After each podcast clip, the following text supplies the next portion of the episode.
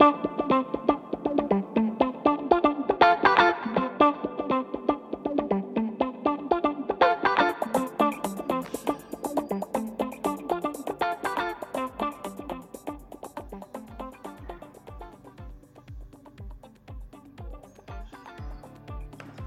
hola, hola.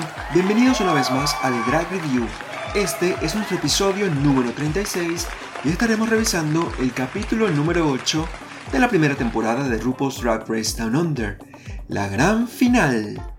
Quiero recordarles antes de comenzar que pueden seguir el podcast en Twitter en arroba de Drag Review, donde se podrán enterar de muchas más cosas sobre sus programas de dragas favoritos. También estamos en Telegram y en YouTube y pueden buscarnos ahí como The Drag Review. Y si quieren formar parte de la comunidad de fans de Drag Race en español más grande de Reddit, pueden unirse a nuestro sub Drag Race Latam. Racers, start your engines and may the best drag queen win. Por última vez en la temporada, las reinas volvieron a la sala de trabajo luego de la eliminación de Electra Shock, quien fue asesinada en el lip sync por su amiga y jefa Kira Min. ¿Qué momento, qué momento debe haber sido para Electra verse perder ante su jefa y no poder hacer nada? Para mí este era el momento donde Electra se dio por vencida o se estaba dando por vencida, porque sabía que no tenía nada más para dar y obviamente el jurado parecía que no iba a cambiar su opinión acerca de ella, porque muchas veces nos daba cosas diferentes y el jurado la seguía evaluando de la misma forma, le seguía dando las mismas críticas. Le damos la despedida en esta oportunidad a una gran reina, pienso yo, o en lo particular me pareció a mí una gran reina, además asesina del Lipsin de Oceanía y miembro honoraria del Pit Crew Kiwi. Al día siguiente, el top 4 de Down Under volvió al taller a prepararse para su último reto de la temporada, el cual no tardaron mucho en enterarse de qué se trataba, porque la tía Rucola entró inmediatamente a decirles bueno, señoritas, esto es lo que deben hacer y esto es lo que van a hacer para este maxi reto. Ustedes tienen que preparar versos y coreografías para un nuevo remix. Es así, eso es lo que tienen que hacer y ya, vayan todos a trabajar. No, no, no. En este caso, les explicó que el remix iba a ser de la canción I'm a Winner Baby, en lo particular una de mis canciones favoritas de La Ruca, de las últimas canciones de La Ruca, me encanta esta canción. Y como siempre, esta canción, este remix, las reinas tenían que escribir sus propios versos y preparar una coreografía, que en este caso la coreografía no es como en otras ediciones, que las tienen que hacer ellas mismas, sino que la coreografía le van a preparar con un coreógrafo kiwi que fue invitado al show para esto, que fue por primera vez invitado al show un coreógrafo para hacer una, una coreografía para las reinas. Así, medio random y de la nada, la doña flaquera les dijo que tenían una llamada especial de la, de la dama australiana Olivia Newton-John.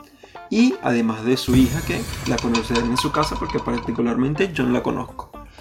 Estas dos mujeres supuestamente son fans del show, entre comillas, quote, quote, pero la verdad es que todo este circo se veía un poco grabado. Este circo se veía totalmente grabado de aquí a la China. No parecía que hubo ningún tipo de interacción ni de las reinas con Olivia, ni mucho menos entre Olivia y RuPaul. Me pareció que estaba algo todo, totalmente pregrabado. Seguramente las reinas ni siquiera lo vieron. Pero bueno, eso fue el footage que nos mostraron en, esta, en esta parte del episodio, que nos mostraron en la edición. Después de este pequeño teatro, las reinas se concentraron en preparar sus letras para el remix y algunas, por lo que pude ver o por lo que pude entender, parecía que tenían experiencia, porque apenas se sentaron a escribir ya tenían medio manifiesto armado y no tenían ni siquiera ni un minuto escribiendo. Me parece que ya estaba todo medio armado porque las reinas inmediatamente ya tenían todo escrito y creo que por la edición, supongo yo, se vio como que ya tenían todo preparado. Lo cierto es que entre charla y charla, las reinas comenzaron a ir a la entrevista con la Ruca y con Michelle Visage, esa entrevista que ustedes seguramente ya han visto en otros finales de temporada. Y más o menos están manteniendo, digo yo, el, mismo formato, el mismo esquema de lo que hacen en las temporadas de Estados Unidos y en la temporada de UK. Las cuatro reinas pasaron por la entrevista, obviamente, pero me parece que me quedó debiendo a mí porque estaba como, se sentía como una desconexión. Se notaba que esa desconexión en la sala, sobre todo entre RuPaul y las reinas creo yo que no se le veía tan inmerso en la conversación como lo hemos visto, por ejemplo, no sé, como por ejemplo en la temporada, de, en la temporada americana, donde incluso se ve que ahí está bromeando con las reinas, está, está viendo como un, un feedback como que más conectado, no sé, no sé si es mi impresión, pero lo vi, lo vi como muy distanciado, una conversación como muy fría, muy protocolar entre las reinas y RuPaul y entre las reinas también y Michelle Visage, no sé, de esa forma eh, sentí que estaban ahí eh, simplemente para cumplir con el formato y nada más no sentí esa conexión especial entre entrevistado y entrevistador que, que sé que RuPaul de vez en cuando pone sobre la mesa o que de vez en cuando nos sirve esa, esa, interacción que se ve, una conexión bonita entre ambos. No sé, pienso yo, no sé, ese fue el feeling que tuve yo, la sensación, la vibra que me dio a mí. ¿Qué les pareció a ustedes esto? ¿Cómo, cómo, vieron a la Mamaru o cómo vieron a Michelle Visage? A mí me dieron una vibra como de poca fluidez, la verdad no, no entendí mucho por qué pasó, pero me dieron esa vibra en esta oportunidad.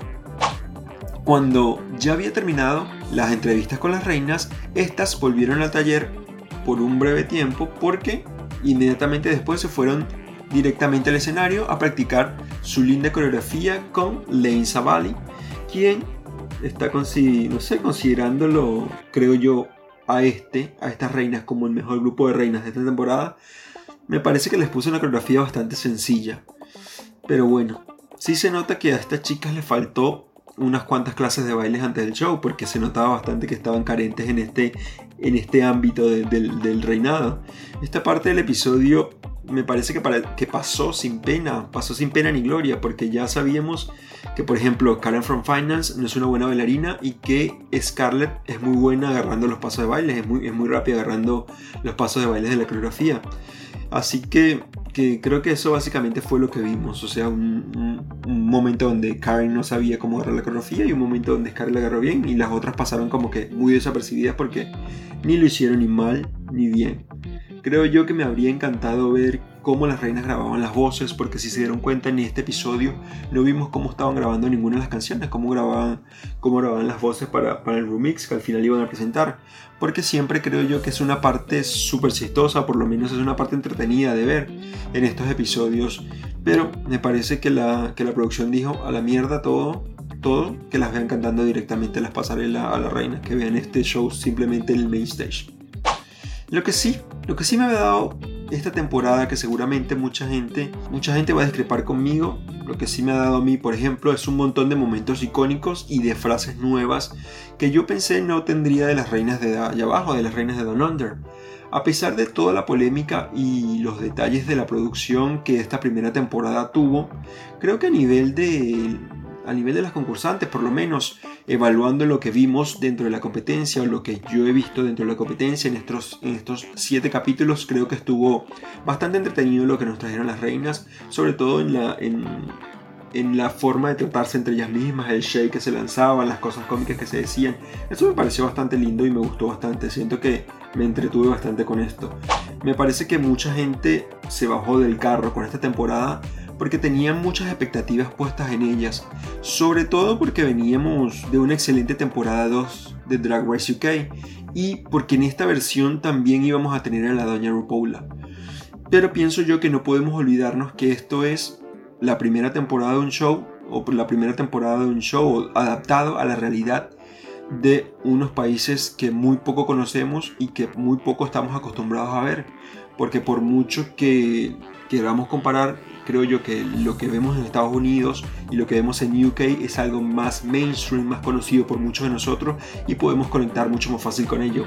Pero lo que viene de Down Under, lo que viene de, no sé, de Australia, de Nueva Zelanda, me parece a mí que no es tan conocido y que es más difícil para mí y para muchos de nosotros conectar con ellos. Es poco, es poco conocido y quizás la forma de hacer televisión de ellos es totalmente diferente a lo que estamos acostumbrados con Estados Unidos o con el Reino Unido, con Londres en, en particular. Me parece a mí que nos pasó lo mismo que con Drag Race Holland. Mucha gente en Drag Race Holland cuando estuvieron emitiendo este programa se bajó del carro porque simplemente se aburrió de la temporada. Yo creo que cada franquicia, por mucho que ya conozcamos la fórmula del show, por mucho que esta, esta gente conozca de la fórmula del show, hace con su temporada lo que quiere hacer para adaptarlo al mercado donde lo van a proyectar. Y en este caso es al mercado local, el mercado de cada país. Si bien el show creo yo que es un éxito en el resto del mundo y esto es innegable, creo que todo el mundo lo sabe. Em, obviamente les llega a ellos el éxito que pueda tener su show, pero como una añadidura.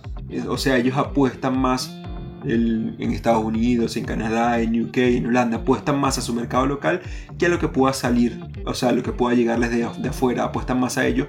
Y por eso es un show que tratan ellos de adaptarlo a su mercado y a su, no sé si, si sea la palabra idiosincrasia, pero quizás esto es lo que hacen ellos los productores para que cada show sea exitoso en su país o en, la zona donde piensan ellos, ellos mismos transmitirlos.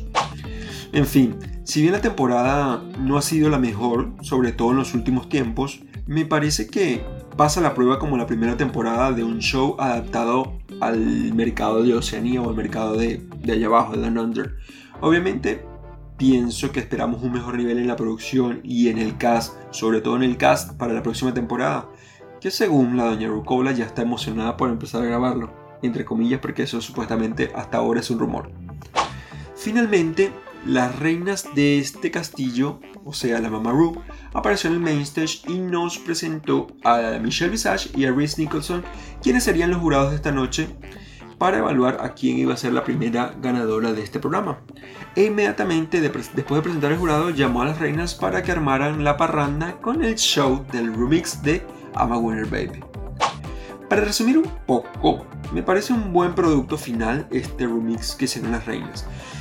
Se nota que tienen muy buen productor musical allá abajo y las reinas creo yo que sonaron bastante bien. La canción estuvo muy bien mezcladas, las letras, aunque eran letras individuales, me parece que tuvieron mucha conexión o mucha cohesión entre sí y lo más importante para mí, el producto final que presentaron parecía un remix bien hecho. Un remix bien hecho de una canción establecida, de una canción ya hecha. Escucharon eso, otra vez España, los mejores versos creo que nos los dieron esta noche Kira y Scarlett Adams. Y además las mejores creo yo en esto del show porque se veían bien producidas y se veía que estaban listas para lanzar sus propias bandas de pop femenino. Art y Karen from Finance creo yo que tenían salud. no, no, no, mentira, mentira. Art creo yo que hizo un buen trabajo con las letras, pero, pero lo único que no me gustó fue su look. Y bueno, eh, Karen from Finance no entendí muy bien por qué eligió hablar en vez de cantar o no sé, en vez de rapear. Pero bueno, we all make choices and that was a choice. Después de la presentación del remix, las reinas desfilaron en la categoría Best Drag. La primera en caminar la pasarela fue Art Simon, ¿Quién no sirvió esta fantasía de azul, o esta fantasía como azul rey, azul eléctrico, con un vestido que estaba hermoso y una peluca que hacía match con el color del vestido? Art se veía preciosa esta noche y ese vestido era idílico. Su look esta noche me dio Best Drag Eleganza. Me pareció que estaba increíble el look de Art esta noche. Después vimos a Karen from Finance, quien, siendo sincero con ustedes, no me impresionó mucho creo yo que se mantuvo dentro de su marca y para mí está bien que, se, que, estuviera un brand. Pero el vestido no me pareció muy lindo, que digamos, y la peluca me parece que se la tragaba a ella. No nos dejaba ver su hermoso rostro ni el maquillaje espectacular que siempre se hace. Además, el look lo complementó con unos lentes, o por lo menos con el marco de unos lentes que no tenía ton ni son. Sé que, sé que, o sea, sí estaba dentro de su brand o de su marca, pero no creo que le quedaban bien y no me parecía que era un best drag para Karen from Finance en esta última oportunidad. Siguiendo a Karen, vimos a Kira Min, quien nos regaló esta fantasía de ángel turquesa que para mí nos dio, dio completamente en el clavo, porque tenía lo suficiente de glamuroso como de cam o de teatral. Me gustó que Kira nos diera un último truco con la apertura de las alas y la vi a ella entregada, disfrutando su última pasarela y eso me encantó mucho. Se le veía feliz, se le veía en la cara que estaba disfrutando esta última pasarela y que lo estaba, y que lo estaba haciendo bien, que, que su cara se sentía que lo estaba haciendo bien. Por último, vimos a Scarlett, quien nos sirvió Princesa Rosada Realness. Al igual que hizo Art con un look todo rosado, desde vestido, accesorios, maquillaje y peluca, todo estaba rosado, en diferentes tonalidades de rosado. Creo que Scarlett se veía muy linda como siempre, pero tenía algún detalle en el maquillaje. No sé si quizás hizo algo nuevo en esta oportunidad, pero en lo personal no me parecía que se veía como la Scarlett que estamos acostumbrados a ver. porque no, no me estaba dando, no sé, no, me estaba gustando mucho el maquillaje, lo, que hizo con el maquillaje en esta oportunidad. Por otra parte, su peluca estaba como muy cuadrada, o no se la veía, le hacía ver el rostro como muy cuadrado. Y no sé, no me disgustó esta elección, pero tampoco me encantó. Creo que la semana pasada Scarlett se veía mejor, se veía como un look para un best drag en vez de lo que presentó esta semana. No sé, no sé. Eh, fue una elección que hizo Scarlett que quizás es la que más le gustaba a ella, pero me parece que no, para mí no fue la mejor que pudo haber tenido. Después del desfile de las reinas, Ru conversó con ellas y el jurado les dio sus críticas hasta que llegaron a la popular escena donde ellas mismas le hablan a su yo de, a su yo de hace años, a su yo de niños, y además les hizo la popular pregunta de por qué ellas y no sus compañeras merecían la corona. Creo que en esta parte cada una dio sus razones válidas y certeras pero para mí había una que lo merecía más que otras. I'm not gonna say no name, Karen from bueno, después de toda la charla, las reinas volvieron al escenario y Rue les dijo que para ganarse la corona, el maquillaje por un año y los 30 mil dólares australianos debían hacer un último lip sync por la corona. Y en este caso lo tenían que hacer una por una, como ya vimos que pasó en la temporada 13 de RuPaul's Drag Race. Ojo, yo no tengo problemas con esto, me parece hasta mucho mejor que cada una lo haga por separado. Pero sería bueno que ya que hacen el lip sync cada una a su tiempo, nos muestren más show individual y no esas cagadas de, ediciones donde ponen milisegundos de cada una para que al final no veamos una mierda de ninguna. Si me entienden, o sea, si van a hacer que cada una haga lip sync individualmente, muéstrenme uno, no sé, varios segundos de cada una haciendo el show, haciendo su espectáculo, haciendo sus maromas, lo que tengan que hacer. Y así podemos evaluar nosotros también qué fue lo que pasó con el lip sync de cada una. Pero bueno, la edición decidió hacer eso nuevamente y mostrarnos milisegundos del show de cada una y al final no entendimos una mierda de lo que estaba pasando. Después de todo esto, RuPaul tomó su soberana decisión y nombró como primera superestrella que hay abajo a Kira Y pienso yo que fue merecidamente. Creo que fue en este caso la decisión correcta. Era no sé si la que más se lo merecía, pero sí la reina que debían coronar como ganadora. Después del escándalo de Scarlett con el blackface, no valía de nada que ganara todos los retos de la temporada. No la debían coronar. Por otra parte, el regreso de Art estaba muy cuestionado por todo el fandom, por todo el mundo, cuestionado por qué habían regresado Art Simon a la competencia, no tenía ninguna explicación. Aunque ninguno dijo nada cuando volvió Kenya Michaels o cuando volvió Neisha López o cuando volvió la misma Cuckoo en la temporada 9. Nadie dijo nada, pero esta vez le parecía, a la gente le molestó que Art Simon volviera sin ninguna explicación. Y por último, Karen creo que pasó muy por debajo del radar toda la temporada Karen no demostró más nada que no ser un solo un hombre conocido. Más nada, no demostró talento, no demostró carisma, no demostró uniqueness, no demostró nerd, no demostró absolutamente nada. Por eso, aplaudo y celebro la decisión de coronar a Kitamin. Me parece muy, muy bien hecho de esta reina. Le deseamos a Kira un reinado fabuloso y lleno de logros, como sabemos que lo va a merecer Kiramin. Finalmente, ¿Qué les ha parecido este final de temporada? Creo que esta season me ha dado, a mí por ejemplo, ha dado mucho de qué hablar y mucha gente no me parece que la vaya a extrañar. ¿Qué les pareció esta decisión de coronar a Kira Min sobre las otras? ¿Cómo vieron los looks de la categoría de esta noche? ¿Algún tut o todos root? ¿Qué les parece a ustedes? Por favor, sigamos la conversación en Twitter usando el hashtag de Drag Review. Y bueno, aprovechen de una vez que ya están en Twitter y nos dan el follow, seguramente no se van a arrepentir. Ya para terminar, quería agradecerles por escucharme y por seguir el podcast episodio tras episodio. Gracias por acompañarme una vez más en otra temporada de Drag Race. Me hace mucha ilusión llegar al final de la temporada y que haya podido comentar todos los episodios. No me queda más nada que despedirme y pedirle que nos escuchemos en un episodio nuevo de The Drag Review. Vai!